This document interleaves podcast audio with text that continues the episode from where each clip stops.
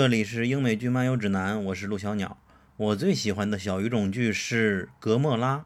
大家好，我是凯。最近正在看并且非常喜欢的一部小语种剧是《非常法国特务》。大家好，我是 Barry。我最喜欢的小语种剧是《我们的父辈》、《重水战争》和《选帝侯大街》。大家好，我是 Sarah。我最喜欢的小语种剧集是《巴比伦柏林》、《我的天才女友》。大家好，我是伟杰。我在二零二零年最喜欢的小语种剧是《祖国》和《泪之谷》。我们今年有一个很大的变化，就是作为英美剧迷，突然叛变，看了许多小语种剧，而且我们会发现，小语种剧优秀的作品越来越多了。不只是美国流媒体合作的那些，有的许多是各国的独立制作的作品也很不错。所以说，我们往年会把比如说《暗黑》或者是《王国》这些小语种的剧集放在英美剧里边一起推荐，而今年选择把它们单独列出来。从某种意义上来说，今年在剧情上给我新鲜感比较多的，还真的是小语种剧，比许多的剧情剧都要吸引人。它让我看到了许多不同的叙事、不同的题材以及看不到的另一眼的世界吧。因为我们确实欧美里边看到的世界往往都是美国的生活嘛，所以说我们在这里跟大家介绍一下，希望感兴趣的人不要被语言隔阂。接下来做一个声明，就是我们做的小语种剧的限定不含亚洲剧，除非它上线了欧美的流媒体。所以这里边没有，哪怕我们很喜欢的半泽直树，但是有的是《王国》，因为它是 Netflix 的原创剧。然后小语种剧盘点就没有像之前那么严格，比如说英美剧，我们能确保看了里边的大多数加起来能看三分之二甚至以上。但小语种剧往往都是我们几个人的私人的片单的一个集合了。所以说，如果不符合你的期待，你可以来评论区来推荐一下你喜欢的小语种剧也 OK。然后呢，今年我们一共选出了十六个小语种剧，虽然说是我们私人的片单，但是我们都知道彼此看的剧大概在什么水平，所以说还是有一个简单的排名的。但是这个排名没有之前那么严谨，不是投票出来的。介绍顺序就不卖关子了，直接从第一名往后，有的具体，有的简短。OK，第一名就是德剧《暗黑》第三季。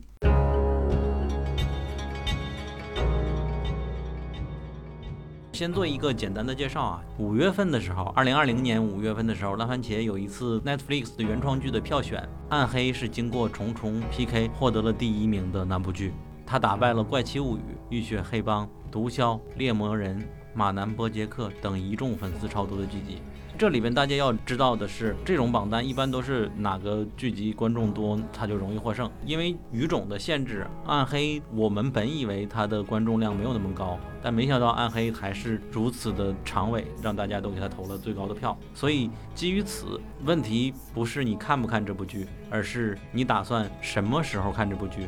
然后暗黑这部剧它最开始出现。只看海报和剧情介绍的时候，我们以为它是德国版的《怪奇物语》，当时大家都会这样吹它。直到打开的第一秒，看完第一集，发现完全不是这个意思。这个故事大概开始于一座被森林环绕的德国小镇上，接连发生了很多青少年失踪的事件。追踪者意外发现了穿越时空的一个通道，然后故事就展开了。时空穿越嘛，它难逃一些时间悖论。但是暗黑它用相对完整并且极为细致的方法来叙事，它是严格遵照一定的设定规则来展开的，并且在剧末用一个更为宏大的主观收尾，使故事。不再局限于时空穿梭，实际上它在某种意义上是真正解决了里边那些所有的谜团和 bug。大多数观众都看完了，表示满意吧，非常的德国人的缜密，让人看看这才叫真正的天坑，这就是暗黑。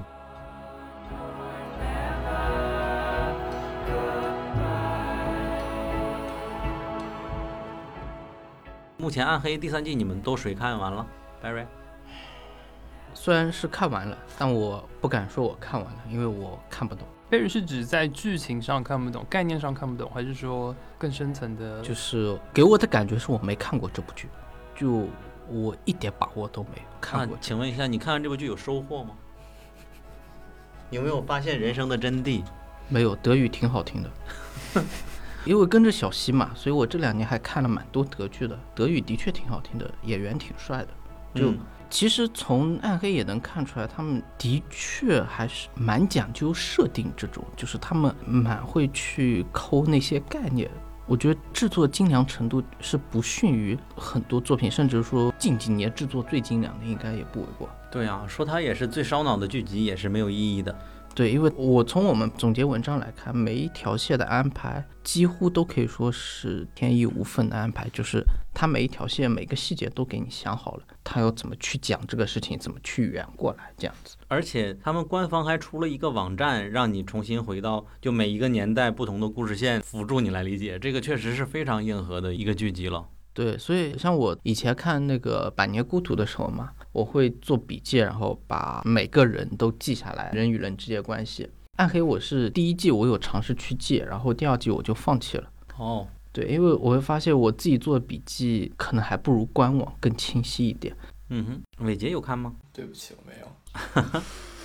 我记得我看第一集看睡着了。我就是看第一集没有被吸引进去就错过了。嗯，对，其实有一个契机吧，就是你一定要挑一个你绝对空闲的时间，一口气给他。比如说第一季，你要一口气给他看完。我曾经也是第一集看了三次都放弃掉了，后面是寒暑假嘛，应该是寒假没事干，然后我把它一口气看完就喜欢上了。嗯，因为这部剧它的巨大特征就是烧脑，而且里边牵涉的人物特别多。这个人物特别多，和之前所说的群像系的人物特别多还不太一样。因为暗黑的人物是一个人可能有好几个分身，来自于不同的年代，所以说很难记住。所以我们的观看建议是，请尽量在一个时间段内看完，否则就很可能跟不上。另外，就算你一口气看完，也欢迎你来阅读我们每季结束之后总结的帖子，也是我们之前提到的小溪，他是德剧爱好者嘛，他来总结的非常缜密的一个总结帖。我觉得第三季在相比前两季，我相对还是比较满意它的结局。可是第三季有一个我觉得蛮大的问题，在于说它缺少了第一季的那种神秘感，也缺少了第二季不停的，至少第二季在开团、中间跟结尾的时候是有好几个包袱，是有好几个潜藏的爆点，让人感到刺激的。第三季会有一个问题是，我觉得可能在前两集就基本上把这一集的框架结构都讲完了。你就大概能够知道最后会发生什么事情。虽然最后那个所谓的多重宇宙的那个分离的最终的那一个结尾的那个解决的方式，并没有在之前展现。第三季基本上是一个故事概念的回笼。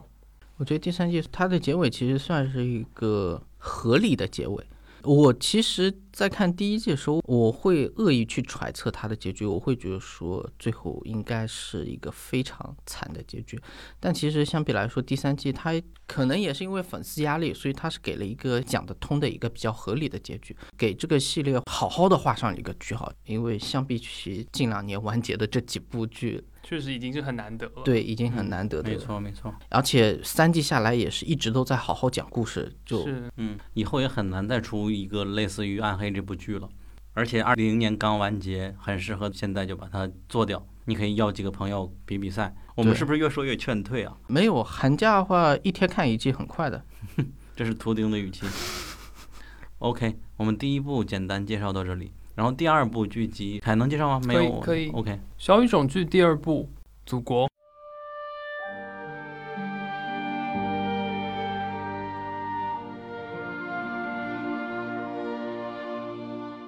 作为 HBO 出品的剧集，本剧改编自2013年的同名小说，故事聚焦在西班牙和法国边界的巴斯克地区，在饱受争议的艾塔组织的背景下所发生的故事。剧情由九十年代而二零一零年代。横跨二十年的两条时间线所组成，描绘了小镇上生活的两家人在这段历史过程当中所遭受的境遇，分别从施害者和受害者的角度探讨了这段历史对于整个地区乃至于整个西班牙的深刻影响。本剧以西班牙本土作品少见冷静而深沉的风格来讲述争议至今的这段历史，在清晰的脉络和缓慢的节奏下，故事中的每一个角色，它的复杂性和多面性都得以展现。剧情同时也成功的营造了历史的厚重感，能够引发观众对那段历史的认识和思考。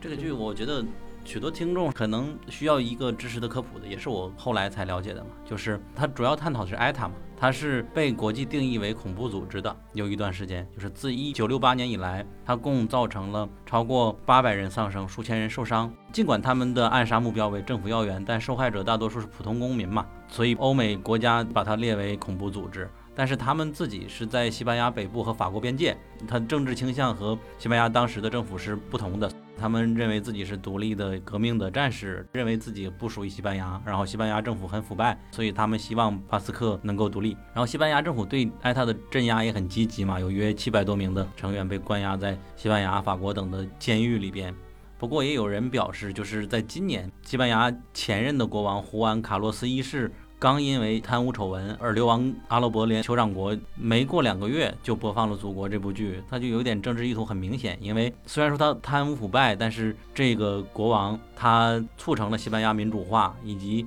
当时也极力镇压埃塔。所以说这部剧播出有可能是想缓和一下大家对他的好感。毕竟目前西班牙的国王是他的儿子，也是有这个方面的考虑。当然这只是一种政治上猜测了。埃塔其实你从剧里面看，一开始它并不是恐怖组织，它一开始最多算一个地方性的小民兵组织，差不多。它的背景是巴斯克地区，其实以前是属于自治区的范围，差不多，实质上是独立的政府啊，独立的法律，它有一个自治权。但它本质上其实是属于西班牙国家的。后期是因为那段时间其实是弗朗哥执政时期嘛。他是把巴斯克地区的执政权收回去，因为其实巴斯克地区反弗朗哥独裁的斗争也非常激烈，所以像剧里面后面有在唱的那首巴斯克解放歌，还独立歌，还战斗歌来着。其实那首歌一开始是为了反对弗朗哥的独裁政权，相当于我们的《义勇军进行曲》一样，革命歌曲。对，相当于是全国都在传唱的，因为巴斯克语在当时西班牙还是有相当一部分人是在使用的。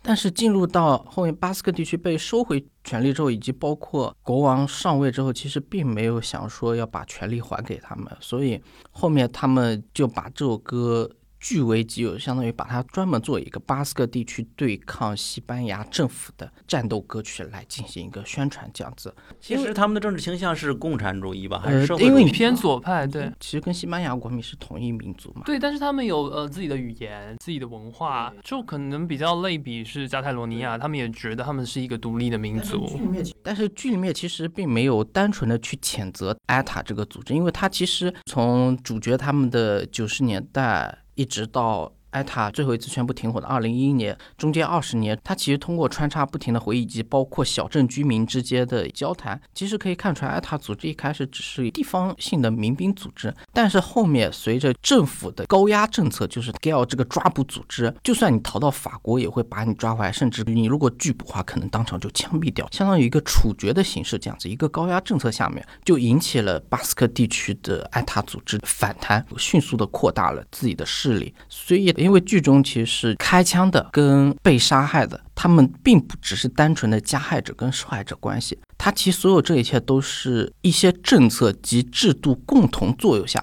包括 Jose Mali 他被逮捕之后，其实也有展现出来他遭受刑讯逼供，以及我们非常常见的嘛，医生来检查你有明显外伤吗？没有，我就没有证据，我没法帮你提交，没法帮你申诉这样子。因为这个其实也算是西方来说比较先进的刑讯逼供手段嘛，就是我能伤害到你，但你没法证明自己受到了伤害。包括最常见就是不让你睡觉啊，然后以及用塑料袋嘛，不留下任何痕迹的折磨你。所以男主我觉得他后面应该是受不了那个折磨，所以认供了，就是推到他身上的锅他都背下来了。所以我觉得他是有很多反思的成分在里面，以及因为那个国王事情，我有去搜一下国王大概成长经历嘛，在弗朗哥死后，然后国王就卡洛斯一世上台之后。他对西班牙民主进程是推动巨大，因为在他上台之后才通过了西班牙的宪法，所以推动了他的民主化进程。但是与之相对的，就是他可能为了一部分利益，就是要牺牲一部分地区的利益，所以就会招致埃塔。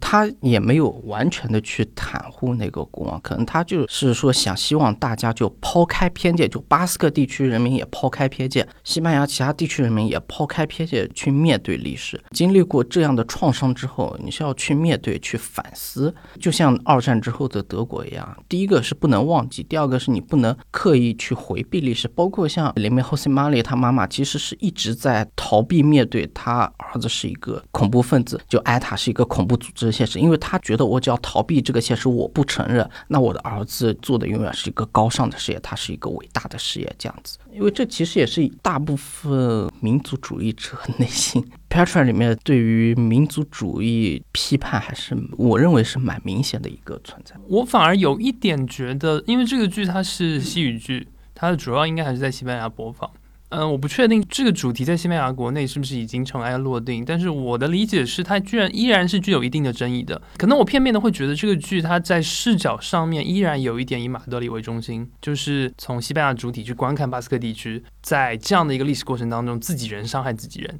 虽然就像 Barry 刚刚提到，他后面的剧情确实是有西班牙警察刑讯逼供，艾塔好像也是受害者。但是总体上，以国际观众的角度，其实我还没有办法从这个剧当中回溯为什么埃塔会出现，为什么巴斯克会想要独立这样的一个历史的一个根源，可能是需要额外再去查资料，或者额外自己再去阅读一些东西才能理解的。因为我知道作者其实还是西班牙人，马德里人，所以就是他呈现的方式以及他立足点，就还是在于说，呃，马德里的视角，这件事情已经过去了，埃塔已经解散了，那就不要再纠结，拍拍伤口，然后我们就继续往前走。但其实我会就是还蛮想知道巴斯克自己人的想法。或者说巴斯克地区的想法，或者是因为包括剧里面也有展述，就是他们其实巴斯克托斯马列他弟弟嘛，高卡嘛，他其实是一个巴斯克文学作者嘛，对，所以其实还蛮好奇，就是他们的一些著作，但其实因为他们是少数民族也，所以我觉得他们著作就是可能在西班牙国内能流行起来，但是走出西班牙可能还是有点，就好像是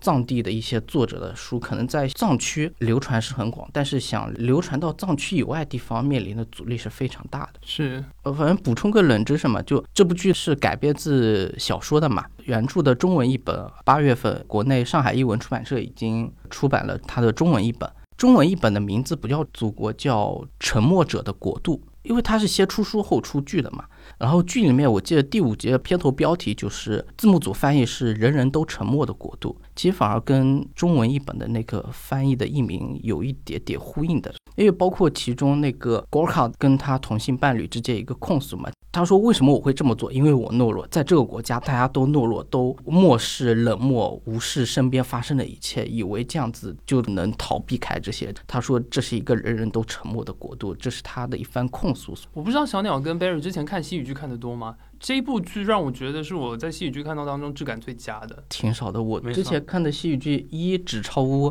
二《海上谋杀案》，哦，还有一部是《时间的针脚》。OK，时间真的很好，是。但是我的意思是说，就比如说《纸钞屋》好了，或者是呃，我们等下可能会聊到的《伊内斯》。就西语剧，其实他们西班牙习惯的大众化的表现的方式，其实是非常的外放，然后粗犷的。对，但是这部剧集 maybe 可能是 HBO 监制的，或者是 maybe 就是它确实是比较的高端定制化的的这样的一个，尤其是它在描述历史当中这么深刻的这样的一个议题，它的风格其实我觉得跟大众化的西语剧其实很不一样的。就很像 HBO 的，是的，非常有质感。然后同时，它甚至连讲对白的方式的口吻都好像更深沉了，更没有那么戏剧化的表现的方式。我觉得可能更多看导演的手法吧，因为像《海上谋杀案》跟《纸钞屋》这个，因为他们是近年来你可以肉眼可见知道这个题材是一定会火爆的程度，所以可能他们是为了这个题材而去刻意那么拍。尤其是 Nairobi 中枪死的那时候，我觉得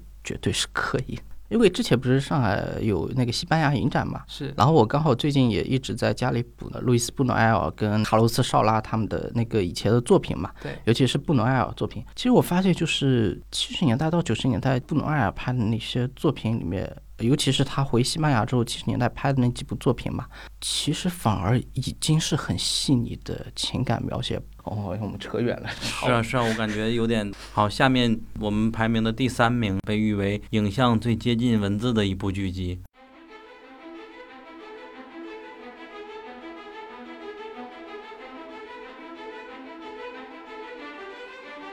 大家好，我是 Sarah。这次我们小语种榜单的第三名是我的天才女友第二季。这部是 HBO 出品的一个意大利电视剧，改编自费兰特的同名小说《那不勒斯四部曲》，主要讲述的是贫民区两个女孩她们的成长的故事。一八年这部剧出来的时候，当时在影视公众号都进行刷屏了，口碑是空前的一致。然后现在的豆瓣的分数大概为是在九点三跟九点五左右。印象中，当时我感觉我好像并没有第一时间去看它，因为我开始以为是要讲两个女孩的青春期的友情这种故事类型。后来第一季播完之后。看到这个制片人是索伦蒂诺，因为他是意大利非常有名的一位导演，代表作有很多，我基本上都很喜欢。比如说另外一部 HBO 的剧《年轻的教宗》，以及电影《绝美之城》啊，《年轻气盛》。配乐也是我很喜欢的一位作曲家，叫做 Max Richter，他代表作就更多了，比如说《降临》，还有就是《星际探索》等等。这一季的音乐跟视听语言，我觉得比上一季其实是更加的出彩的。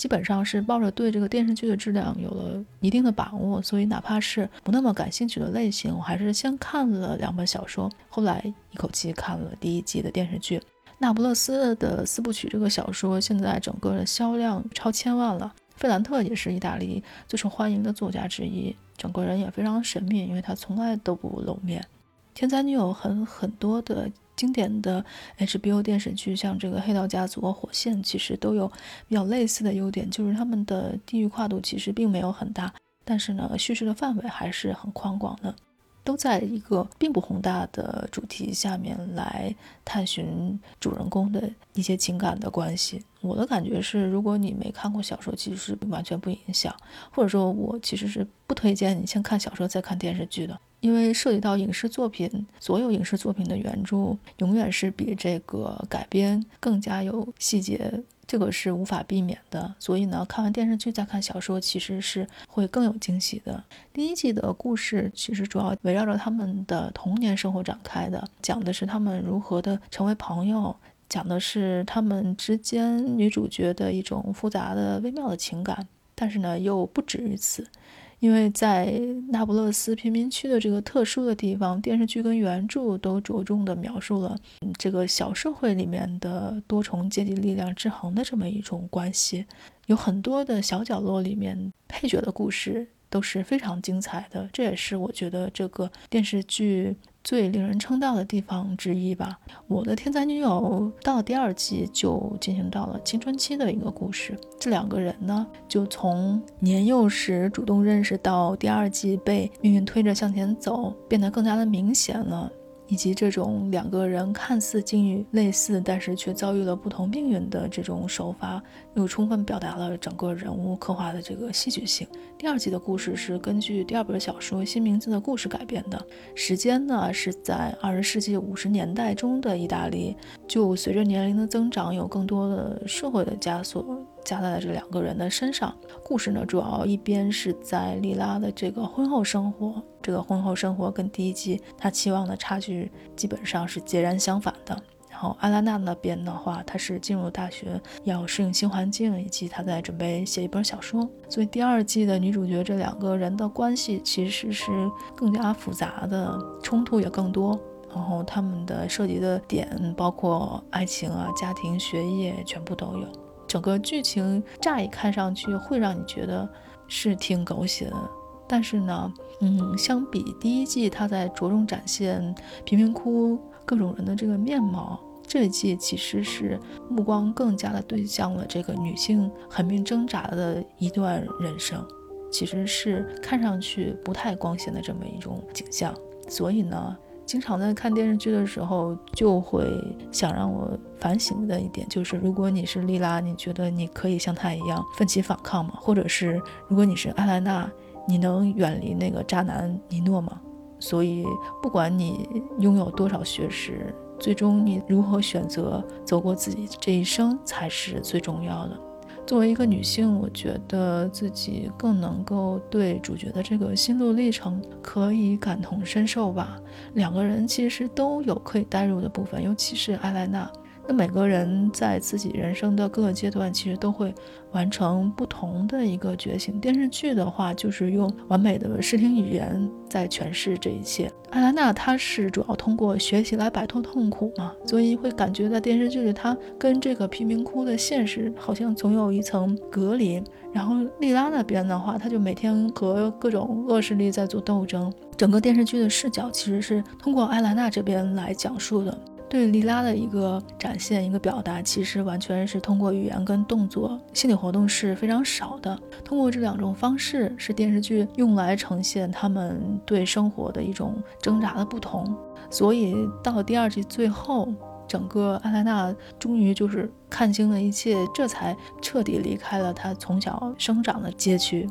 去掌握自己的人生，而不是被这个地方压抑着。最后想说的就是，每个人其实，在经历之后，都需要拥有一个去跟他们抵抗决裂的这么一种勇气吧。所以第二季的故事其实始终都是在展现对现实的选择，然后呢，自己去重建的这么一种人生，哪怕看上去很狗血，但是这个其实都是每个人会经历的一些事情。所以我觉得《天才女友》第二季依然是现在最好看的小语种剧集之一。因为我的《天才女友》第一季是现象级的剧集了，也是二零一八年的九月在威尼斯电影节的时候放映的时候，连放了两集，据说观众起立鼓掌了十分钟。在此之前，我们确实没有看过如此有文学性的一部剧哦。我们四个人好没用，好像没有人完整的看完了前两季，对吧？哦，没有，第一季看到了一点，没有往下看。好的，就是当你们说这个剧有多好多好的时候，然后再告诉我说第一季你弃了，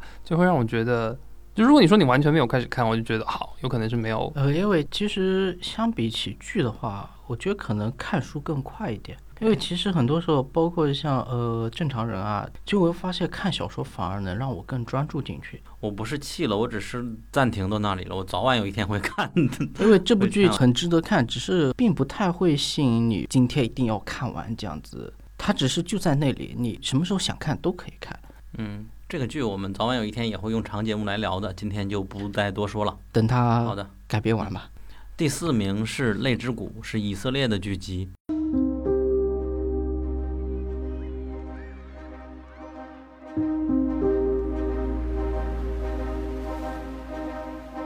首先，我个人的观感，它是一个比较停不下来的剧，它节奏感把控的比较好，所以说我看了以后就会很被吸引，并且一口气把当时出的几集都看了，然后每周都在等。它讲的故事是赎罪日战争，又称第四次中东战争，以色列著名的以少胜多的反败为胜的一个战争。呃，其实很少有影视作品演绎啊。然后本剧的开场是很吸引人的，其实它许多的情节都很吸引人的。它的开场是一九七三年十月，以色列的戈兰高地的堡垒里，一个情报员破译出了叙利亚与埃及即将在赎罪日，也就是所有人都不当班的那一天攻打以色列。这个消息汇报以后，但因为他之前多次汇报都没有被人采纳，所以说没有被重视，他就特别着急。然后在着急的过程中，突然战争就爆发了嘛。其中一个特征就是戈兰高地下面突然出现了几十辆、上百辆的坦克，然后我方只有一个坦克，这一点他就特别的吸引人嘛。这也就是我最开始看他的，虽然说不是很懂赎罪日战争，比如说中东的第三次、第二次战争，我都是在 VK 里边才查了一点，但是这个剧本身的剧情还是非常的吸引人的。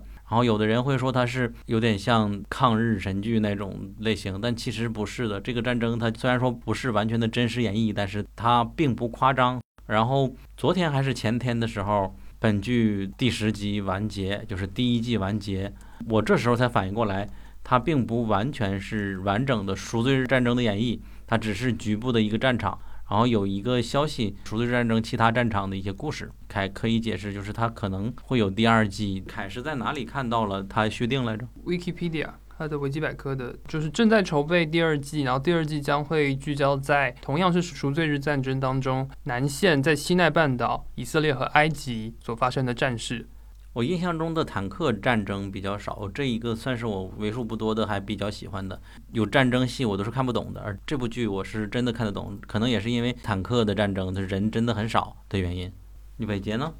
哦，我还挺喜欢这部剧的。就像我之前给这部剧好像写评语的时候有说过，它其实拍摄的手法来说并不是很新奇吧？它是采用比较经典的美式战争片的这种手法，它并不是说处于一个很宏大的视角，而是聚焦在。整个大战场上面几个主要角色，他们个人的经历上面，通过他们个人的冒险，然后可以帮助观众更好的带入到整个历史的大事件当中。但虽然说手法不算新奇，但由于这个剧它本身制作非常精良，有很多网友有提到过说，它对于那个时代的细节还原的非常好。再加上像你说的，这个主创团队他对于节奏的把控特别好，就是可以在一些很关键的地方把这集给掐掉。然后让你会忍不住接着看下去。而且就是它同一集里面哪些地方慢一点，哪些地方快一点，可以看得出来控制非常娴熟，所以整体给人的观感就非常的流畅，然后也非常的优秀。好像现在欧美都很少拍这种战争类的剧集了。对，嗯最近唯一跟战争片有关的是，可能就那部动画吧，《兄弟连》那部动画，Liberated 哦不解放者《解放者》《解放者》那部动对，画，但那个那个还挺挺一般的，虽然说豆瓣评分上八分，不知道为什么。算是难得了。近两年这个题材，就战争这个题材，我现在能想到最近的大制作的美剧可能是《太平洋战争》了，已经很久以前了吧。后来好像就没有那么大制作了。对，小语种其实更难了，因为拍战争片是很费钱的。像这部剧，它是以色列史上，我现在突然有一个疑问，它为什么叫泪之谷呢？因为那个加兰高地当时战争的时候死了非常多人，所以当时就战争结束以后，那一块地区就被叫做泪之谷，我记得是这样子。学习了，这部剧其实也是以色以以色列剧集呃，它的单集的预算达到了一集一百万美元，所以就是以色列有史以来最贵的剧集。对，很费钱。在讨论小语种的部分，不知道大家有没有感觉，就是最近，尤其是今年，以色列优秀的剧集其实出现的非常非常多。呃，去年有出现一部就是那个《Our Boys》嘛，呃，他是跟流媒体尝试一个试水吧，他是跟网飞合作嘛。Our Boys 他是跟 HBO 合作，哦，这样子吗？好像是我们去年盘点有讲到这部剧，因为目前市场上主流声音都还是站在以色列对立面的嘛，所以以色列也是想说把自己的文化输出出去，暂时先撇下内部的一些矛盾，比如说犹太教内部的一些分裂啊、教义的分歧啊之类，去挽回自己的一些国际形象，这样，因为其实这段历史已经很久远了。我记忆中最早的战争可能就是海湾战争，当然魔幻的就是不就这两天传闻摩萨德刺杀了那个伊朗核武器研发的首席科学家嘛？今年其实，在 Apple 上面也上架了一部叫做《德黑兰》的谍战剧，它本身也是非常当地化的以色列剧集。这部剧集当然本身在质量上并不见得有多么优秀，但是以谍战剧的角度来讲，它是流畅而且是是好看的。就应该是说制作比较成熟的。是，所以就是其实一个视角之下，是我们会发现说，中东议题是政治谍战剧非常热议的一个议题。那但是美剧或者说英美剧、欧陆剧集看待这个的议题，跟以色列电视制作工业去讲述中东议题的故事，距离感跟那个真切感以及所观察到的视角，其实很不一样的。近两年大家稍微能拍、愿意拍的，或者说不会触碰到太多国家的一些神经的话，一个是可能是中东战争，后面可能就是 ISIS 嘛。而且其实，在我们的榜单当中，我们会发现，就是这里面呃以往不会比较不会被关注到的，确实就是以色列剧集。语言也是一个很大的阻碍。之前极客有一个动态说，以色列是一个发达国家，实际上大多数中国人都不知道这件事的。对，人家本身在其他各个方面都能制作出好多东西的，就像在德黑兰那部剧里边，摩萨德的组织内部那个办公楼都是非常非常的高级的。好的。这部剧整体上看，我觉得甚至可以不当做哪一个国家的剧，就是一个很优秀的、畅快的战争片来看。好的，第五名，第五名，《巴比伦柏林》第三季。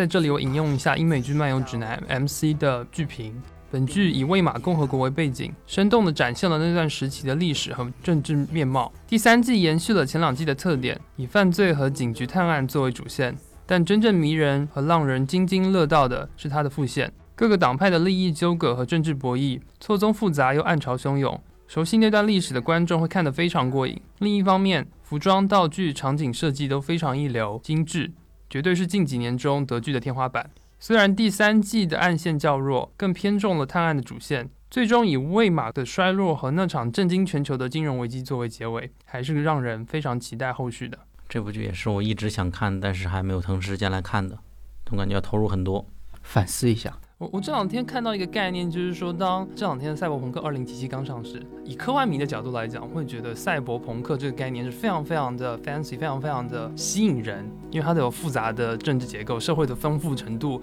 以及多元的那样的一个呈现方式。我这两天看到一个评价是指，二零到三零年代的柏林，就是这句巴比伦柏林所呈现的那个魏玛共和国的那个时代，其实呃某种程度上是最接近赛博朋克的一种隐喻。我们这个话题可能不是很专业，是赛博朋克2077给我呈现出来，其实是一个包裹在发达的电子科技下面，本质还是极端贫富差距，以及包括权力的极端的集权，近似于独裁。这个其实反而跟魏玛共和国以及那段时期是有一部分比较像的。就社会思潮的突然的涌现，各种思潮都非常非常的呃激烈的在讨论，在竞争。那同时，就像 Barry 刚刚讲的，很严重的社会问题、贫富差距、呃社会治理的问题，以及政府职能的失控，就这样的一个时代感，其实是非常让人感到有兴趣的。那同时，因为二三十年代的柏林其实承上启下，影响了后面太多的历史结果。二三十年代的柏林出现了共产党相关的组织，也出现了呃纳粹后来的组织，所以在这样的一个短短数十年的一个截片当中，其实可以看到之后整个二十世纪历史的许多发源跟之后所深刻影响的一些开端。巴比伦柏林第一季、第二季给我的感觉更多是专注于跟着男主去追寻黄金的下落。然后借着他的视角去看到了当时的柏林，当时德国是怎样一个表面繁华的景象，以及包括他去参加一些场所是金碧辉煌的这样一个感觉。所以巴比伦柏林一直以来的还原程度一直是被大家所赞扬的。其实第三季给我的一个比较深的印象，大概就是在他给你搭建出来的还原场景里面，你亲眼见证了一个共和国的衰落，见证了共和制度的。坍塌是，就是这是让人受到很大冲击的一个，因为我会有一点悲观，就是我会觉得，其实它这个崩塌长久累积下来问题，可能一夜之间就突然所有问题涌现出来，这个制度这个秩序就崩溃了，所以这是让我受到非常冲击的一个点。这部剧真的真的真的真的非常好看。好了，下面第六名，伟杰。第六名是《无丁之地》，它与《泪之谷》一样是由同一个主创团队制作，但是视角不是聚焦在中东战争，而是聚焦在 ISIS 这个近年来崛起的恐怖组织。啊，那《无丁之地》它讲述的是一名法国男子孤身前往叙利亚寻找他原以为已经身亡的妹妹的故事，并且通过这个故事引出了两人以往的争端，ISIS 这个组织崛起的过程。库尔德女子自卫军这样一个独特而又动人的武装力量，以及在对立面 ISIS 组织当中三个来自欧洲的死党，还有一些国际间谍组织在背后所有的策划，而所有这些线都在剧中编织到了一起。这部剧让我印象最深刻的是有如此多不同类别的角色关系，有如此多的视角，主创们他们处理的游刃有余。当然，有些地方可以看得出来，与《类之谷》更偏近于战争场面下的写实不同。在这里面，就是为了体现主角他们的冒险。呃，有些地方情节上可以说为了吸引观众，有特意将其更加戏剧化处理的倾向吧。但总体来说，他们还是呈现了一个非常精彩的故事。再加上他们的节奏控制和《类之谷》一样非常好，所以它就很容易吸引观众，可以马不停蹄的一直看下去。这也是我今年非常喜欢的一部小语种剧集。这两个你比较喜欢哪个？大家？我个人更喜欢《泪之谷》，我个人更喜欢《泪之谷》。我也是更喜欢《泪之谷》，好像比较有共识。因为《无定之地》其实还是比较一个美式的一个从西方视角去进入中东，然后发现一段传奇，然后之后回去的故事。我反而会比较喜欢《无定之地》一点，可能是因为中东战争距离我们也是有一定历史嘛，但是 ISIS。应该可以说，我们算是在互联网上亲眼见证了它崛起到现在是近乎被消灭的一个状态，见证了它整个一个过程的，以及包括库尔德地区的自卫组织，其实我们也是看着他们一步一步发展到现在过来，所以我会觉得我的记忆会让我更喜欢。无定之地一点，查历史资料，我查的无定之地好像比较多一点，主要是库尔德也是一个游牧民族，没有自己的固定的居所的一个。因为库尔德地区虽然是归属于叙利亚嘛，但他们一直是属于自己的民族自治的一个感觉，近似于自治的一个状态吧。印象中好像是他们宣布某一片土地就是他们自己的自治区了，但是这个说法还是众说纷纭的，有的时候被承认，有的时候不被承认。对，因为像叙利亚内战刚开始的时候，其实他还是强烈反对库尔德地区自治的嘛。然后，但是当叙利亚政府军局势不利的时候，也是为了团结尽可能多的盟友，所以他是去拉拢了库尔德地区，所以库尔德地区很多的自卫军是他们自己组织起来的。没错的，同时又怕他们足够发展壮大所以当他后来引入俄罗斯盟军之后，他对库尔德地区又进行了一定的打压。很惨一民。这里还有一个更复杂的部分在于说，库尔德族其实是分布在叙利亚、伊拉克以及土耳其，所以其实土耳其本身他们算是游牧民族，是，所以其实土耳其本身他自己是非常抵制、不愿意看到呃在叙利亚边境的库德族武装壮大，因为他担心他会引起土耳其自己国内库德族同样加入到他们希望争取独立的诉求当中。所以说，库德族在 ISIS 还在的那段时间，确实是抗击极端组织的最前端的一个武装。但是当 ISIS 被消灭之后，当呃欧美的支援撤离之后，它其实是夹杂在叙利亚政府军、夹杂在土耳其之间。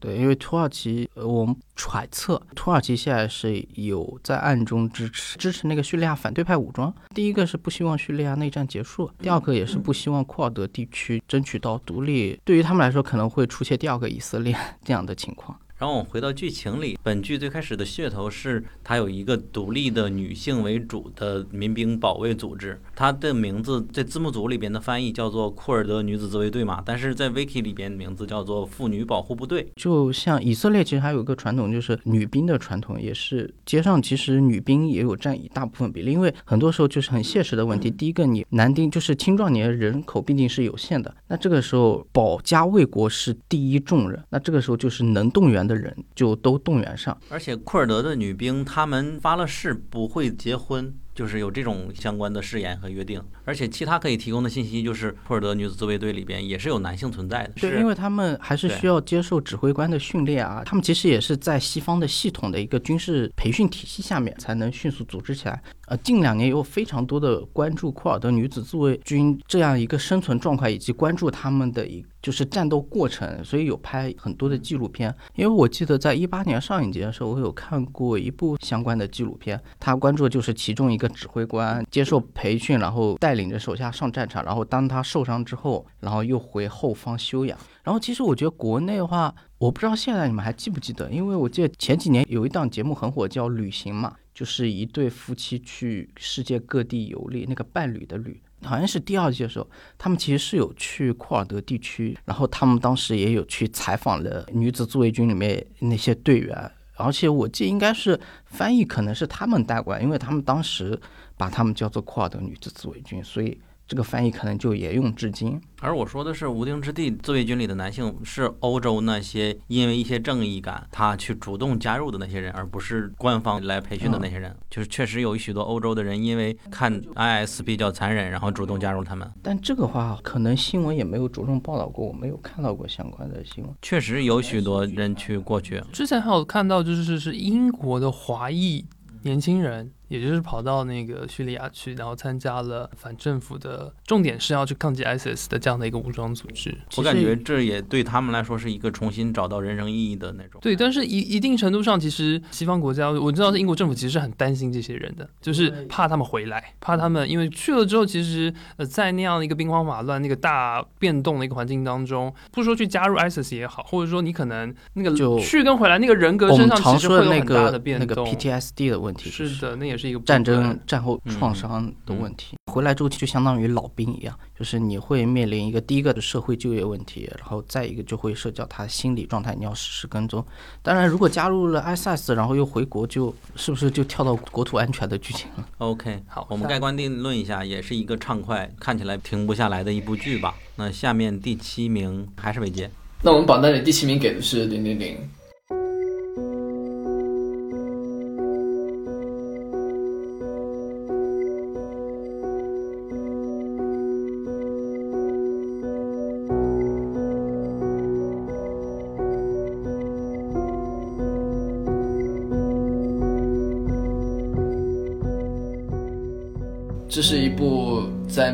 由亚马逊推出的小语种剧集，它也是我心目中二零二零年最好的毒品犯罪率剧集，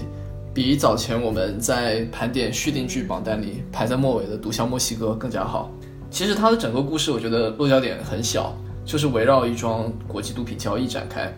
它讲述在意大利的年迈的黑手党老大，为了重振自己的影响力，想要从墨西哥购买一批毒品，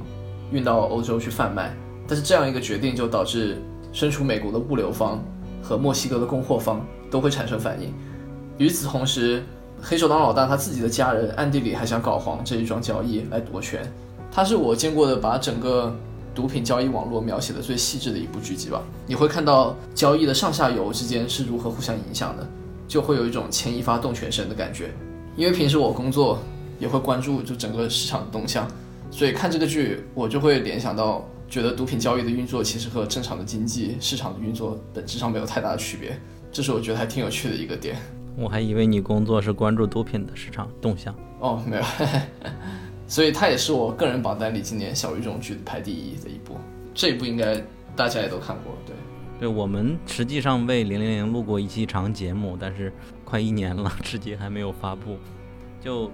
其实我对这部剧没有嗯那么喜欢。但是确实，他长了很多知识，就是知道了毒品它的路径是怎么样。我不喜欢的理由是感觉他有点太主角光环了，他好像是为了给我们展示这个地图，故意经历了那么多事情的感觉。你就觉得不够写实，对吗？对我好像最近得了写实病。对，就他当然是会确实有一些就戏剧化处理吧，但我觉得就我个人而言，处于能让我接受的地步。就像无定之地，它也是有一些戏剧化处理一样的。大家可以期待我们零零零这期的专门的一个节目，还是蛮精彩的。虽然还没剪完，我补充一个，就是呃，零零零里面的配乐非常好听，因为它整个的 OST 专辑是魔怪一手打造的，所以也值得就是专门去下载来听一下。你好，我是九号 AI，我们的微博和微信公众号都叫英美剧漫游指南，微博会发布新鲜的英美剧资讯和我们第一时间试看过的所有新剧的速评。微信公众号则只会推送我们认为非常好看的剧集推荐。另外，我们还有播客听众群，入口可以在公众号后台回复 E I C C A S T 获取。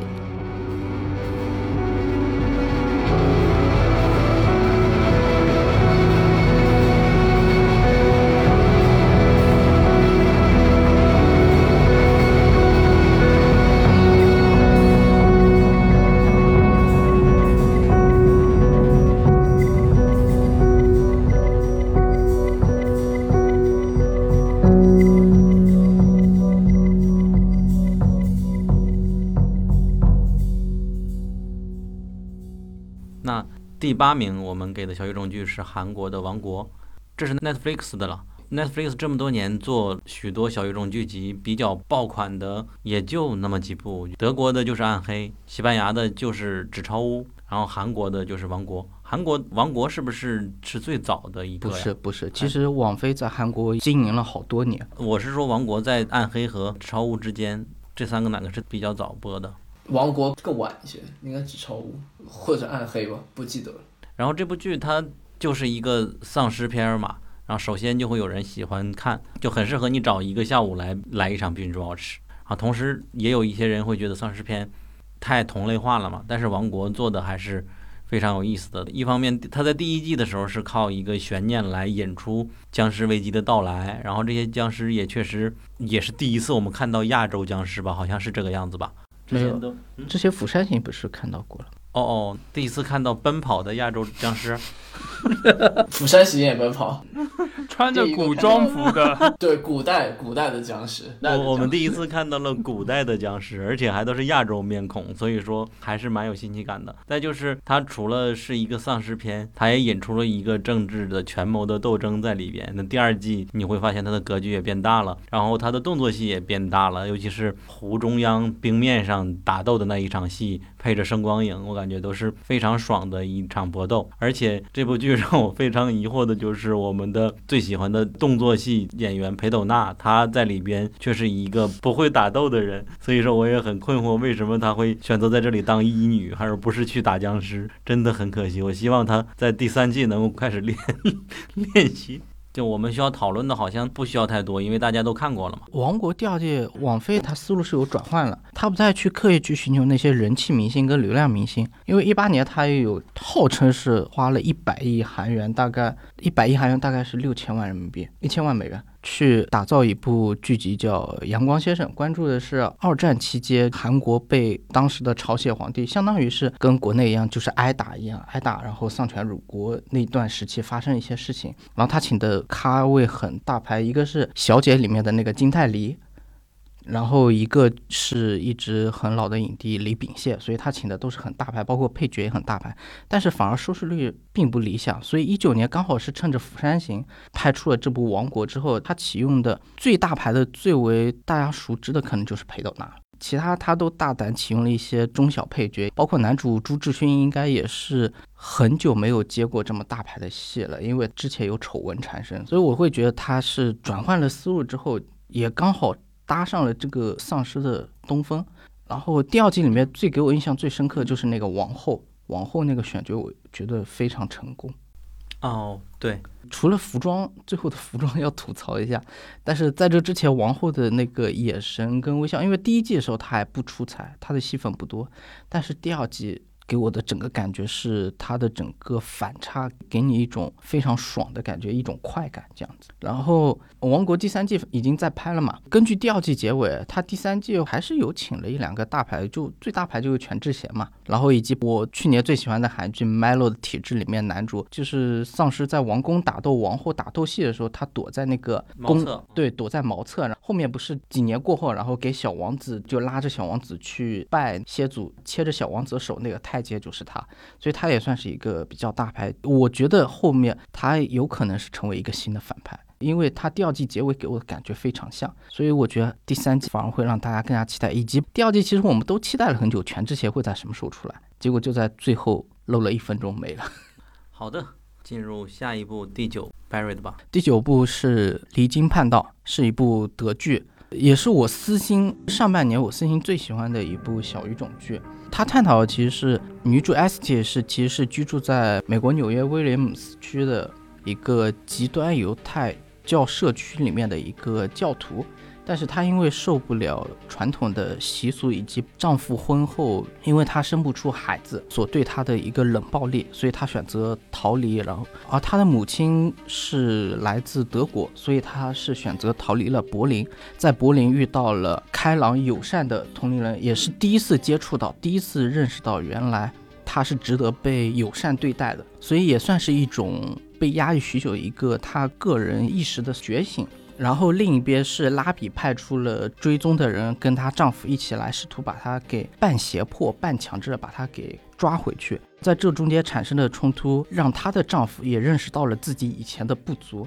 认识到了自己的错误，甚至她丈夫因为在犹太教，我不太清楚他们具体教育怎么样，但他两边都有留那个小辫子嘛。算是他们的严格的教育的象征。然后她丈夫不惜把那两个小辫子都解掉，然后跟女主说：“你违背了传统，打破了规矩，我也违背了传统，打破了规矩。我现在能理解你了，你能跟我一起回去吗？”但是女主其实已经完成了决心，以及她已经遇到了她心目中她喜欢的那个人，所以最后那幕戏还是让我蛮感动的。因为他关注的领域还蛮小众的，我后面有稍微查一丢丢资料，因为犹太教有好几个教派嘛，它属于其中一个流派的一个分支，取材就比较小众，所以一开始会吸引到我。嗯，这部剧是看点就是一个受保守思想压抑的一个女性，逃到了很自由的德国，开始重新观看世界的一种感觉嘛。就是她认识的一些德国的朋友，对她都那么友善，就很像九十年代那种美国电影的一样阳光，然后正能量。其实你看下来就会发现，很明显一个冲突：犹太人逃离到柏林去逃离犹太教，这是一个非常激烈的一个矛盾冲突。在犹太教徒的眼里，这是一个我不知道该怎么说啊，就是最恶劣的罪行了吧？就是叛逃。叛逃宗教可能还好，但是你还逃离到仇人的国度去。里面有的台词非常好，就是犹太教里面拉比一直跟他们讲说，德国人在二战时候屠杀了我们六百万同胞，我们要把这六百万同胞生回来，所以一直就要求女性不工作、不上学，然后安心做全职主妇，一生就是生孩子，把这六百万损失的人口给生回来。然后女主在柏林的时候，反而有问一句台词：“你们要求我们把六百万死去的人生回来，那我怎么办？”以及包括他在柏林来追他的人说：“你现在站在六百万同胞的亡魂之上。”然后女主反而并不为这个言辞所动，其实可以看出，就是教义其实有点道德捆绑的意思。我不太清楚所有犹太教徒怎么想，至少在剧里面展现出来，犹太教徒是被困在了这一段历史里面，走不出这一段战争的创伤。嗯，总体上就是四集，一会儿就看完的一个剧，能获得一个心灵的洗涤。那么这个就结束了。第十名，给伟杰。第十名卡利法，其实我印象到现在已经不是特别深，因为它是年初出的一部剧嘛。是哪里的来着？瑞典 Netflix 的。哦，你是哪个国家？好像是瑞典，对。但是它，我觉得是可以跟《武林之地》搭配观看吧，因为他们视角都是聚焦在 ISIS，只不过它的视角不是讲述 ISIS 里面的男性，而是女性，也就是那些 ISIS 战士的新娘们。然后跟《无丁之地》比的话，它是花了更多的篇幅去讨论为什么不少欧洲人或者在欧洲长大的移民会去加入 ISIS。这部剧总体来说热度是比较低，但是它的视角非常的独特，所以对这个题材感兴趣的观众还是可以去看一下。是的，我也是第一次了解欧洲人民如何被变成了一个圣战妻子的那种状况嘛。而且在《无定之地》里也看到过，正好接上了，就是当有一次 ISS 他们回来以后，有一个人说某一个战士死了，他的妻子现在守寡，然后谁要结婚，直接 当晚上就有一个人去和他结婚了，而且摘了面罩看了一下他，就直接按手印和他结合了，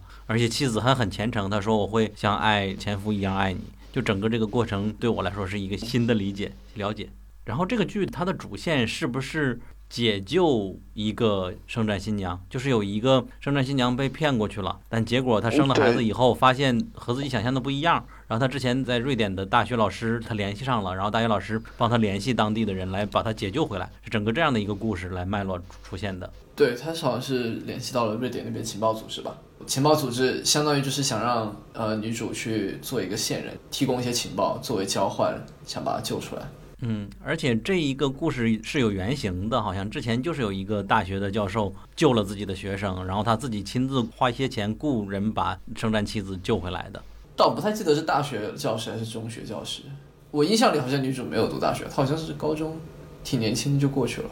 但但我已经印象不深了，太早了。故事来源好像是大学教授，这里边不是，嗯，好像我记得是说回来之后还是写完了论文吧，好像。好的，好的，那这个我们就简单带过了。第十一，西班牙剧《我最心爱的伊内斯》。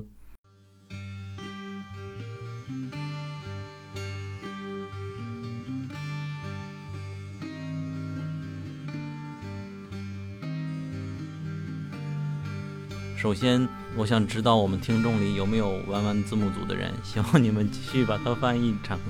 然后具体介绍呢，就是最近流行说大女主剧嘛。这部浪漫的历史剧是我心中最佳的大女主剧之一了。故事它是过去的故事，发生在16世纪，讲述了伊内斯·苏亚雷斯为寻找丈夫，只身前往南美新大陆的一个故事。她经过了各种传奇经历之后，成为了圣地亚哥，也就是智利的建立者的传奇的人生故事。她是第一位女性的征服者，她与第一位智利总督的恋情也很动人。我首先也是被女主的魅力所吸引的，就是她好像是被神父还是什么人领养的了，我忘了。然后希望她一辈子都要侍奉他嘛。然后镇上就来了一个大家都说他很风流，会四处勾搭女人的一个商人，他们两个就相遇了，产生了一段爱情故事。她就和他私奔逃跑，一起生活了几年之后，她丈夫又去外地为了赚钱。一去就不回，后来发现连信都不写了，于是她就决定要去找她丈夫寻找线索。结果经过种种的奇遇，她就遇到了后来的一个总督，彼此相恋，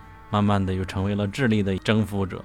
这个剧就像刚才凯所说的，西班牙剧它往往都是比较粗糙淳朴，不能叫粗糙了，就是它的风格就是这样。我看他们许多对话里边都有点像舞台剧一样的对话，我们这边的人不会这样说话。而伊内斯给我的感觉就是他们说话就很浪漫，再加上就是伊内斯他本身的一些独特的气质，他在各种困难中的智慧都很吸引人。然后目前他这个剧实际上是播完了的，但是弯弯字幕组他翻译到了第五集之后就一直没有再更新，他们可能是太忙了吧，有别的剧在忙，希望能够加油。英内斯这部剧是少数我在看完之后其实非常喜欢的，依然非常典型的西班牙的小荧幕的剧集。那你我不知道当时伊内斯小时候生活的领土是哪里？西班牙本土就是塞维利亚边上，我记得是。然后当时的西班牙是属于帝国一样的存在，是吗？呃，对，当时是应该算是在大航海时代前期，那西班牙那个时候就是刚刚获得。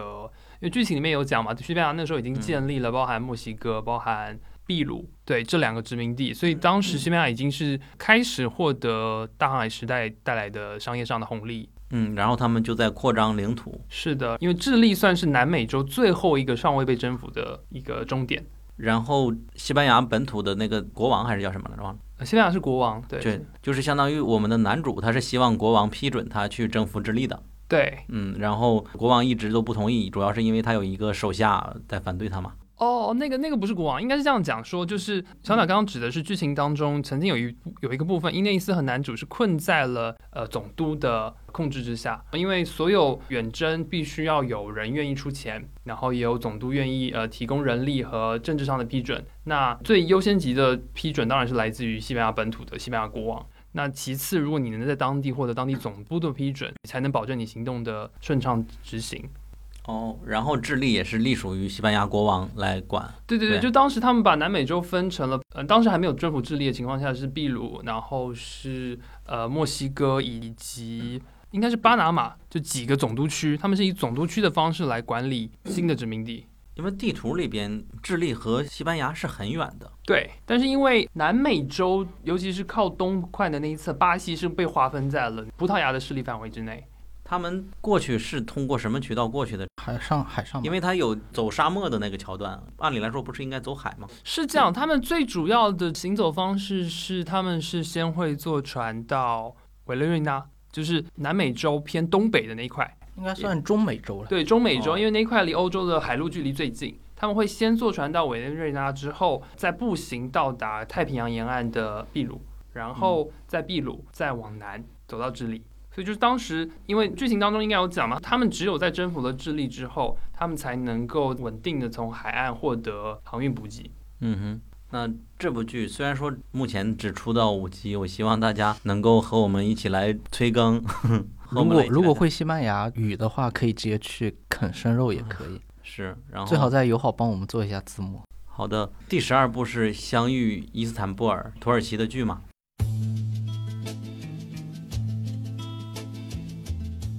这似乎也是我第一次看土耳其的剧，也是惊讶于它制作的精良程度。这个剧它是有对称审美的，它是一个形式很独特的一部剧，大多数情况是对话。它的镜头呢是从第一幕出来就比较吸引我，是描述一个女性从某一个地方出发，然后走过天桥，又走过某一条路，然后知道走到什么终点，我们就一直好奇跟着她去哪里，带我们领略了伊斯坦布尔的整个的这个城市的规划的感觉。然后他就到了一个心理医生的场所，开始来讲他的事情。对话里边探讨了一些宗教啊、人性啊、阶层啊、文化背景啊，因为他是讲自己的心理问题嘛。让我首先第一个对土耳其现在人们的一个思想有基本的了解。渐渐的，他会铺一些情节，比如说对话里描述了一个人，那个是心理医生一直想问他是谁，但是他又遮遮掩掩，就好像他是一个心理阴影。直到那个人在结尾的时候真出现，心理医生也没有想到。这一段好像是比较难描述。总之，我会觉得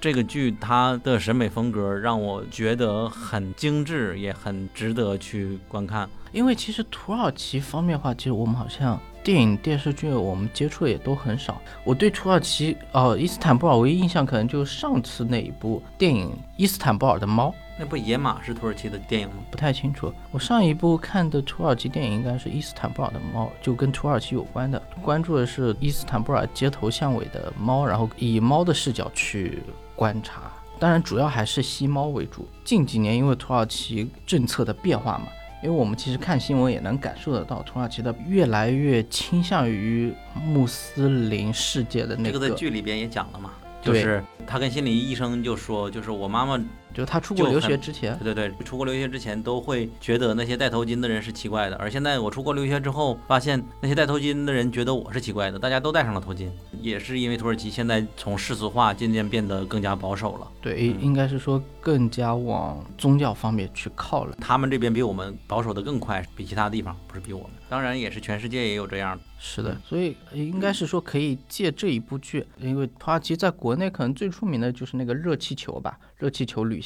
嗯，还有就是日落。然后其实除了看土耳其的风景之外，再一个其实也可以稍微一窥，就是目前土耳其社会局下应该是说面临的一些社会处境吧，应该也算社会困境。就对于一些像女主这样子出国回来的高知独立女性来说，社会政策对于她其实是一个反制的一个政策。嗯，我是比较愿意去把这部剧看完的，因为其实我后边要推荐的那个巴基斯坦的女巫，我就有一点到中段是疲劳的，然后坚持看下去的。对对对对对，嗯女巫其实是一开始她那个嗯创意很好，那我们接下来继续就说第十三名是巴基斯坦剧女巫，请忘掉我们之前说她不行这一段。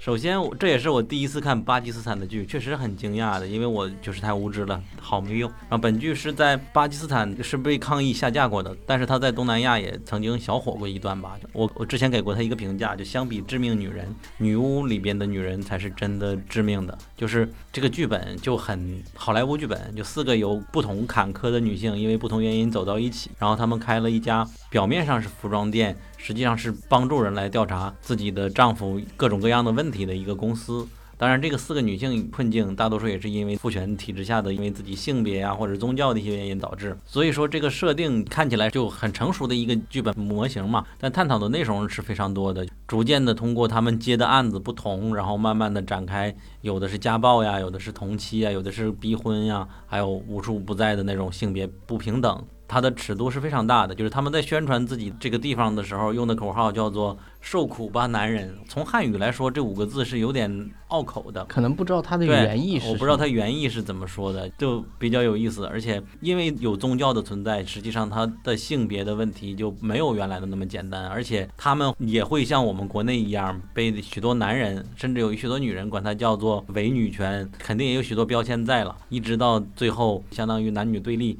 到达了一个极致了。虽然说它的精致程度不如伊斯坦布尔，但是它的取材、它的表达都是比较激进的。上一次我说的比较激进的还是《恶魔之地》呢，而这一部就应该是给到他。所以我发现小语种就有一点好，就是会让我们感觉多看才能多了解。因为我也是看了之后才会去想到搜一些相关的信息内容，然后才会了解更多。我最近看到消息是说，就女巫不是被下架了嘛？但是他们现在又又恢复了，对，对，又经过游行抗议之后，短暂的恢复，就是经过短暂下架又恢复了。所以我觉得这个其实也算是一个小小的安慰，一个小小的胜利，差不多，嗯嗯。也是值得大而且说。抗议的也还是女性的，当时。对，所以像这些小语种剧，其实也是有在探讨一些全球共同性的一个问题，包括你社会的规训、父权的规训，以及宗教问题，几乎全球都会面对。就丈夫出轨这些事情就很多嘛，而且她描述的也都很有代表性。就比如说，有的女人她跟他们提需求说调查她丈夫，她一直在替丈夫说好话，说我不相信他会出轨，然后他对我一直都很好，但是我感觉他最近有点什么事儿瞒着我，最终才发现原来他是 gay，他是一个同妻。结果呢，这个女人反而跟他说：“你们去死吧，你们下地狱吧，你们这是在捣毁别人的家庭。”就是他的仇恨反而仇恨到了，就他为了逃避这个现实，反而嗯想维持那个假象。那嗯唯一的过错方，那就只有你们调查公司。这也就是很多私人侦探其实干的就是脏活累活、背锅的活，嗯就是因为所有的黑锅最后都是他来背。嗯。这也是他们就是生存处境也很困难的一个。对我为什么说这个尺度大呢？其实四个女人里有一个叫巴图的女人，她是出狱回来的。然后之前为什么入狱？是因为她的丈夫要猥亵自己的亲女儿吧？好像是我我忘记了，如果有错了。总之就是杀了丈夫。对，然后她不是杀了丈夫，她是用电熨斗把丈夫的丁丁给烫了，这个非常非常残忍的一幕，好像也杀了吧？后来，杀了嗯，，对对，所以他也进了监狱嘛。嗯以及包括他出来之后，邻居都在抗议。你会发现，就哪怕是巴基斯坦，它的女性议题都会被我们国内冠以激进啊，实际哪也存在激进不激进的事情，他们也是都是被逼的嘛，对吧？因为嗯他们的表达方式会比较激进一点，因为国内也有发生过这些事情，但是国内是永远也不可能排除这样的对嗯对。，OK，好的，那么下面第十四名 Barry，第十四名是德国八九年，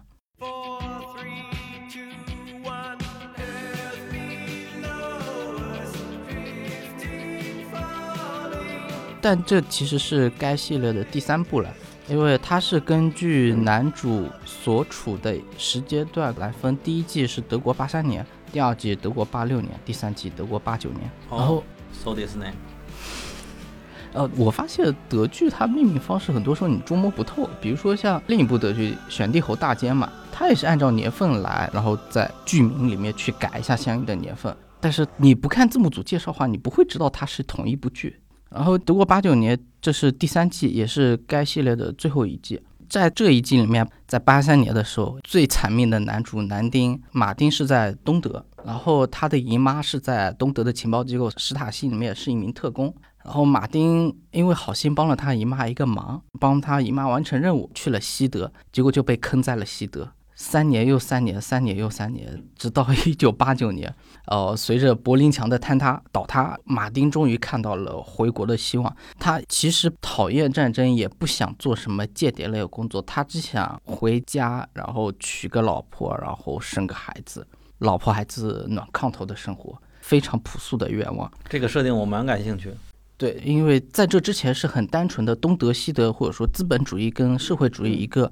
因为一墙之隔，有一个明显的界限，两个意识形态在界限墙后相安无事，就是没有产生直接太大冲突，大多数是情报机构之间暗底下的一个较劲。但随着柏林墙的倒塌，以及随着之后我们大家所知道的东西德合并的一个就是历史车轮慢慢慢的滚过来，东德的情报机构史塔西的领导已经被迫流亡到国外去了，但他们还不忘组织出一个临时机构，然后负责指挥国内残余的史塔西情报特工的活动。但是前后可能会接触到完全相反的任务，比如以前接到过一个任务，是为了保护东德国家银行不被吞并。但是他现在接到任务，反而是协助西德的机构把东德的国有银行给吞并掉。就是因为随着历史的变化，他会接触到很多前后矛盾的任务，但他现在已经不在乎这个任务背后到底是谁指谁下令，或者说为什么要这么做。他已经看透这一切，他只想说，你让我做什么，我就只要遵守我的命令就好。我只是一名特工，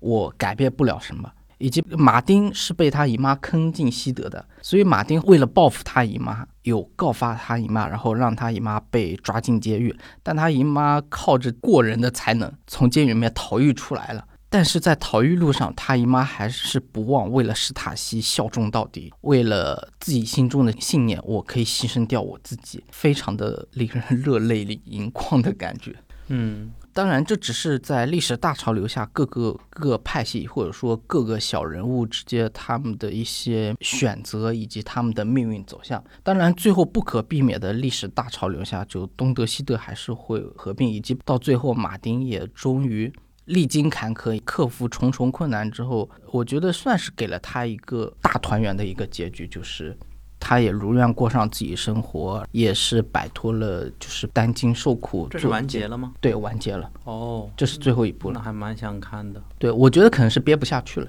因为可能他一开始想，可能就憋到八九年东西德合并就好了。因为在这之后，你史塔西也是不复存在了，就其实也没有什么特别好编的。嗯，但是其中一个当时让我看觉得发笑一个点，就是当时马丁在回去的车上，然后很开心的问，大意就是说，你看现在形势东德西德都要合并了啊，大家都在往和平的方向去发展，以后谁还会需要间谍呢？我觉得可能也是编剧借这个口在讥讽现在的一些国际形势。现在大选结果出来嘛，那像四年前大选的时候，某位总统还号称要在边境建一堵墙。所以，就结合现在国际形势来看，这句台词是非常讽刺的。好，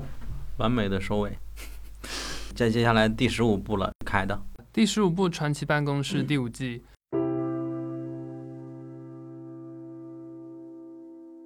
这一部法国最大热的谍战剧集，在主流的美剧和英剧之外，提供了一个中东议题的视角。法式的情感抒发，无论从呃恋人之间的情感、家人之间的亲情，或是生离死别当中，都别样的深刻。同时，也令人意外的可以感觉到，相比欧陆国家，中东与反恐相关的议题，从法国的角度是更加的难以避免。与今年完结的大热美剧《国土安全》所类似的，本剧的主角在第五季经过了曲折的剧情，历经了许多的磨难，在角色情感的开发上已经极接近了极限。下一季将会在某种程度上作为本剧的续集进行延后。本剧最让人觉得特别的是，剧集的主线剧情在十集的篇幅当中，其实在第七集就已经完结了。本剧的第五集的最后两集呢，邀请到了曾获得金棕榈奖的呃雅克·欧迪亚电影导演来进行指导，所以与以往谍战剧的风格变得十分的不同。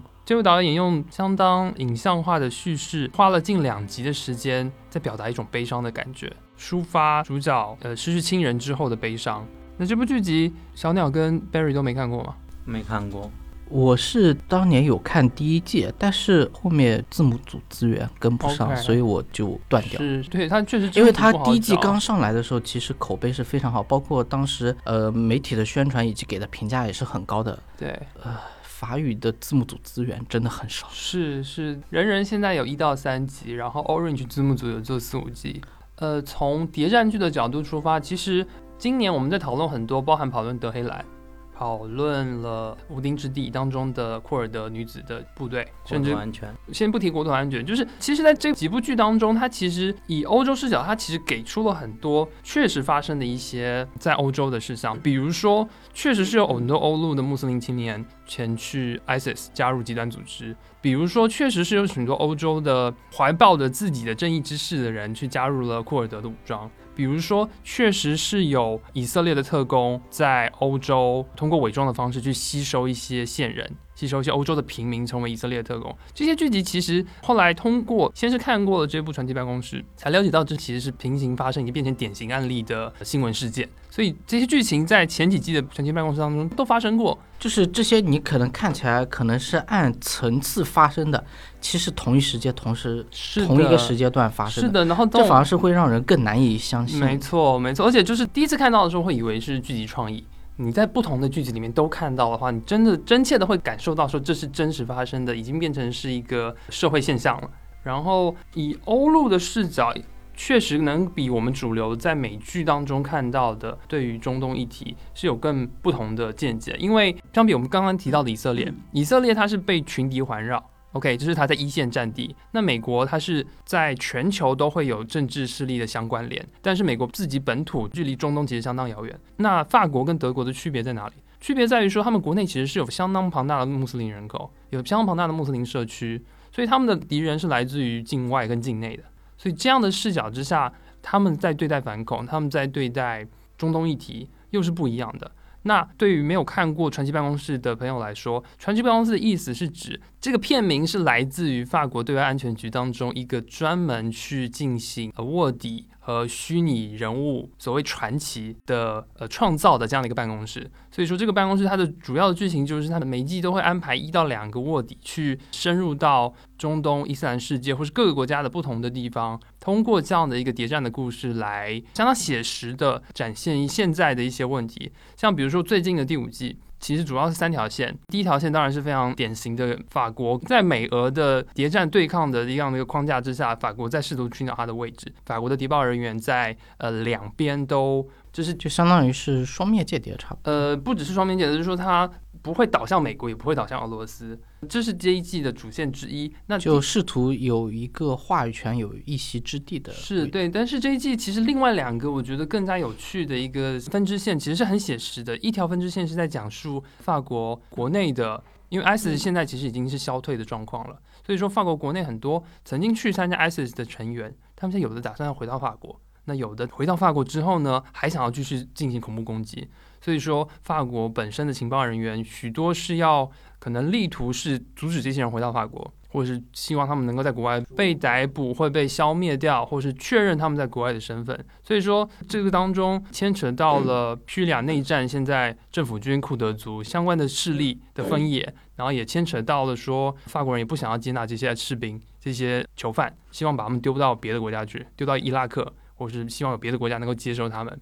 所以说，这些其实也是欧陆国家现实当中正在面对的问题。我想，这也是因为为什么《传奇办公室》这部剧能够，据我所知，是它在国际市场是非常受欢迎的，有在一百多个市场，它并没有上 Netflix 这样的一个网络的平台。可是它依然能够被一百多个国家买下版权，在国外发行，所以它目前第五季其实一个非常失意的、非常真的是非常悲伤。它用整整两集的时间来抒发那个悲伤，来进行阶段性的完结。那现在最新的消息就是第六季，maybe 可能不会有第六季，但是主创会打算可能用续集的方式继续延续这个故事。那之前大家最熟悉就是他一直以来的主要的那个男主角。也就是法国非常帅的知名男星马修卡索维兹，maybe 可能不一定会在第六季继续饰演下去。但是对于政治相关感兴趣的，或者是对于谍战感兴趣的，或者是你对于法国感兴趣的，其实都非常值得去看这部剧。因为其实今年我们推的《无定之地》在这个里面，其实相关的一些更细节的方式，已经都已经讲过这项的故事了。嗯哼，谢谢。哦，好了。感觉台湾人人均政治家啊，终于结束了。最后一步，我们只要读一下就好了，是吧？要不然凯来读一下。嗯，小语种最后一步讲一下应佑佑的强烈要求。OK，好，呃，咒怨诅咒之家，呃，来自英美剧漫游指南佑佑的评论。虽然这部改编自日本经典恐怖片的美剧，仅仅获得豆瓣六点六分。很多观众带着对原版日式恐怖的期待，并不买账它的故事改编和风格差异，但我个人很喜欢。本剧平行展现了诅咒之家不同时期的恐怖事件，并徐徐揭开诅咒之家不为人知的残忍真相。不再以加野子和俊雄为主角，而是对咒怨追根溯源，固定空间串联不同时间线的罪恶，集体记忆以不同形态贯穿其中，悲伤始终延续。浓缩了日影经常表现的那些底色暗黑的犯罪主题。图钉表示全程无高能，没有 jump scare 好评，但我还是被吓到。第四集真的很变态，黑白影像很有想法，浓烈的影像风格给我留下了很深的印象。OK，因为咒怨确实我们几个确实没有人看过嘛。对，因为我是被图钉的评分劝退了。图钉它的属性就是你要吓到我，我才能给高分。我们相信悠悠可以尝试一下。接下来的部分是彩蛋。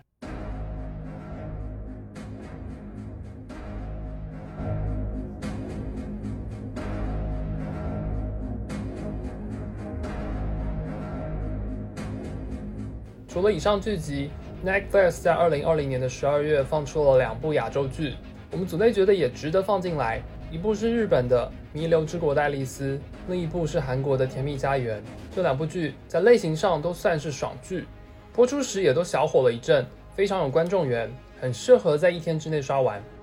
弥留之国的爱丽丝》基于同名漫画改编，剧情讲述了沉迷电子游戏的东京宅男有西良平和两个好友，突然来到了一个没有电力、几乎所有人都消失了的镜像版东京，必须隔几天参加主办方安排的游戏，通过了才可以续命几天，通不过则当场死亡。这部剧集共有八集，前部分观感是很畅快的。节奏安排和悬疑设置都非常令人满意。对我来说，把东京这座城市变成了游戏场所，非常有新意。不过中后段水平有所下滑。要提醒一下的是，本剧后段有毫无意义的屠杀，心理承受能力弱的人可能会感到不适，请谨慎观看。啊，这部剧你看了，我也看了。你是很喜欢这部剧的是吧？没有到很喜欢，但是在下半年的过程当中，从网飞平台来讲，从日剧平台来讲，都是让我很有好感的剧集。我在看第一集的时候也很喜欢这部剧，但是往后边的观感，就如刚才你读的那一段一样，有点觉得没有最开始安排的好。但是它的设定和新意，我感觉都很到位的。一方面是前边他给我们的这种游戏模式，以及第一季结尾出现的那个场面，我感觉都是很让人惊讶的。然后后边我不知道你怎么看，就是他们在搜寻 the beach，搜寻海滩，那个海滩的设定我感觉也都很好。我我可以想象到漫画它是很有意思的，但是我感觉这个剧没有完全的展现出来。我没有看过原著，但是我听原著粉的讨论也都是说，beach 篇那个部分执行上并没有把它呈现的非常的完整，水平不及前面的部分，确实是这样子。但是我觉得好险，它那个不是剧集的结束，不是故事的结束，故事没有讲完，同时它也有第二季，甚至是之后的计划。所以说，作为过渡，我是可以满意那个部分的剧情的。还有一点。就是可能你会比我心理承受能力要强一点。我在看后半段的时候，尤其是海滩片的时候，无谓的屠杀那种感觉让我心里有点压抑。而且它虽然说是一个逃生类的一个剧集。它不像《饥饿游戏》等等的那种影视作品一样，它起码我们的主角他会很强烈的告诉大家这是不对的，然后他要反抗设定规则的人。而这里边虽然说主角也是在反抗，但是并没有那么强烈的传达出来，导致我会我吸收的全部都是负面的压抑的信息，让我感觉到有点难以接受。所以说，劝像我这样脆弱的人谨慎来观看了。我不知道凯会不会感觉到这一点。嗯，maybe 因为一开始就知道它是大概是大逃杀的主题，所以我反而还没有非常觉得它应该在剧情上要把所谓的逻辑或是所谓的价值观讲得很清楚。它单纯从感官刺激上来讲，我觉得它是在线，它是及格，甚至它是执行的非常好的。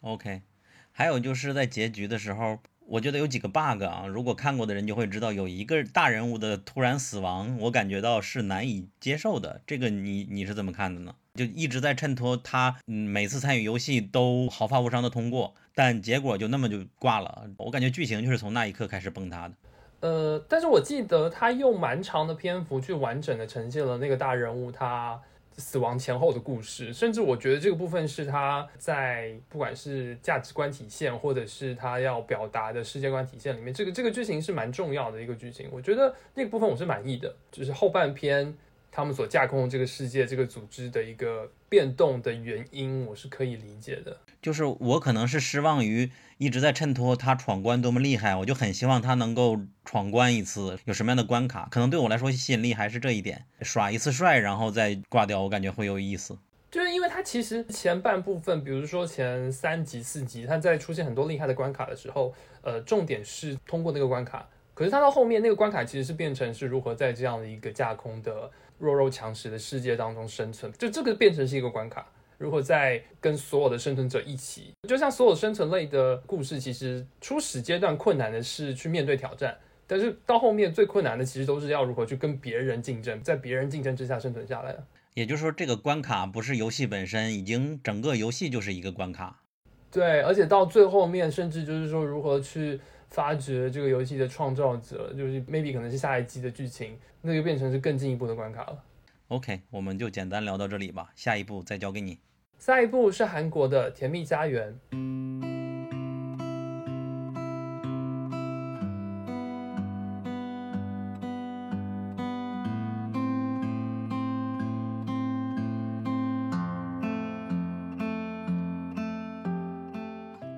蜜家园》被我们组内的重力成零号土著说，这才是真的纯爽剧，天天说这爽那爽的，这部剧才是真的不带脑子的爽。本剧讲的就是有一天，一部分人类突然会变成怪物，然后主角们在末世中逃生打怪的故事，可以说是东京食尸鬼加寄生兽加血族加吸血鬼的超级大乱炖，而且漫改假假的皮套质感，味道很正很复古，里面的各种怪物也很萌。比如一直说看不见看不见的半只脑袋吸血鬼，莫名好笑；鼻血哗啦啦、血流如注的超大场面也很爽。最终 BOSS 的表情包也非常好用。男主全黑美瞳开翅膀，也太像东京食尸鬼的金木研了。推荐观看。我在这两部剧里边，如果让我选择推荐的话，我是会选择《甜蜜家园》的。但是这部剧你是看了两集放弃了的是吧？对，就是相比《弥留之国》。韩剧的《甜蜜家园》会觉得有很重的韩剧感，在这样的一个末日求生的题材里面，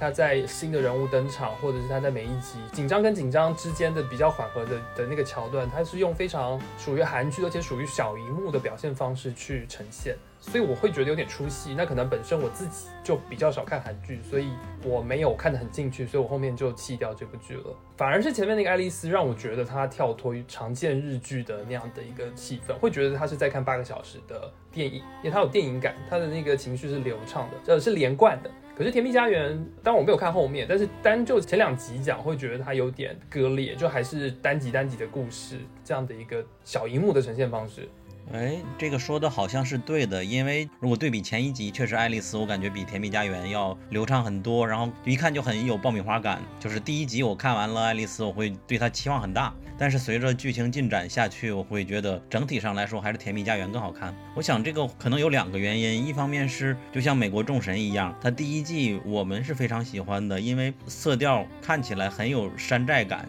喜欢的人就像我，他会很喜欢，但不喜欢的人会觉得好廉价呀。但实际上它不是廉价，只是它的风格不一样。如果进去了，这个风格就不一样。另外一点就是《甜蜜家园》，它不像《弥留之国的爱丽丝》那么小儿科，就是爱丽丝到后边她破案的感觉有点太儿戏了。就是我们会感觉有点像柯南了，而《甜蜜家园》它虽然说每集是单集的一个故事，它是故意这样展现的了，但是每个人的刻画的还都挺不错的，就是一个一个的来酝酿出场的角色，而不是只有一个男主或者是一个反派，其他人都是工具人，不会存在这种情况。它的深度我感觉比爱丽丝要好很多，爱丽丝好像更中二一点，而《甜蜜家园》我感觉它相对有深刻一点，因为它会牵涉到我们人和怪物之间的一个界限嘛。它到底是什么是人，什么是怪物？在甜蜜家园这个设定里边，还是蛮值得深思的。而且它还会有一些悬疑，有的时候你不知道谁它本身是人，实际上是怪物。我感觉还是蛮有意思的。是，如果是这样讲，就是如果有进行人性的挖掘，maybe 它确实就是在优秀程度上会会加分很多。但是我真的是没有看进去，因为就像我刚刚提及的，就是它特点太明显了。嗯。其实这两部剧哪一部剧在豆瓣上都分两批人，还挺明显的。一部分觉得好看超爽，一部分觉得什么呀？尤其是还有原著党在跟着，觉得嗯垃圾不行。但是不可否认的是，Netflix 它推出这两部剧都是成功的，它的播放量和点击量，起码在亚洲这些观众都是当时小火了一阵吧。对于我来说，对这两部剧也没有特别特别的喜欢，只是要选择的话，可能会选择《甜蜜家园》。但是有一个共同的特征就是。我把这两部剧刷完了，感觉啊，又浪费了八小时，满满的这种失落的感。我我会对网飞越来越失望了，这种感觉，就感觉他们做的都是太肤浅，然后没有什么意思的这种东西。但是看起来就是停不下来，你也没有办法。但看完了你就会自责，就这种感觉。呃，去年在做那个就是欧美剧盘点的时候，其实查知道，后来有发现，在十二月底《爱丽丝》上线的时候，其实这部剧不只是在亚洲，在国际市场其实都得到很好的反馈。我刚刚突然想到的一点是，因为韩剧其实，在国际市场跟在呃我们所熟悉的东亚市场，其实它的策略其实也不太一样。它引进了很多呃韩剧，就是韩国本地制作的韩剧。这样讲，我不知道小鸟认不认同。它其实是在电视剧上面，它是有两条线，因为本身就是一次性放出的，所以说呃很畅快的电视剧的风格，比如说我们去年讲去年讲的《王国》。或者是像今年的《爱丽丝》，同时韩剧风格的那样的一个单元，像比如说今年的《甜蜜家园》，或者是其他呃网飞自己引入的各种各样的韩剧，它其实这两条线是不是就应对了两个市场、两个口味？就是喜欢看《爱丽丝》的人跟喜欢看《甜蜜家园》的人，其实你在网飞上都可以看得到，所以它就都通吃到，好像很有道理的样子。OK，这两部剧简单补充到这里。其实大家前面听到的那些剧都是我们在二零二零年录的。而后面的《甜蜜家园》与《爱丽丝》是我们在二零二一年补录的，但是我们的微信文章它发的相对晚一些，所以说是包括《甜蜜家园》和《爱丽丝》的。我们在文章里给《甜蜜家园》排名了十六，《咒怨》排名了十七，《弥留之国的爱丽丝》排名了十八。具体的榜单大家可以去看我们 show notes 里边有具体的文章链接。那么整个小语种剧的剧集就告一段落。现在是十二月十四日周一上午五点二十九，我和凯和 Barry 在一起，然后打开了和伟杰连线的飞书。我们现在连线的总时长是八小时零五分，也就是通宵彻夜了。伟杰是从早晨起床到晚上，我们是从晚上起床到早晨。然后今天有点打破我们之前的记录了，希望大家能够喜欢，给我们的一定的好的反馈吧。那么我们四位应该都疲惫不堪了，和大家。再见一下，嗯，好，谢谢大家，拜拜，谢谢大家，谢谢大家，明年见，拜拜，再见。早餐店开门了吧？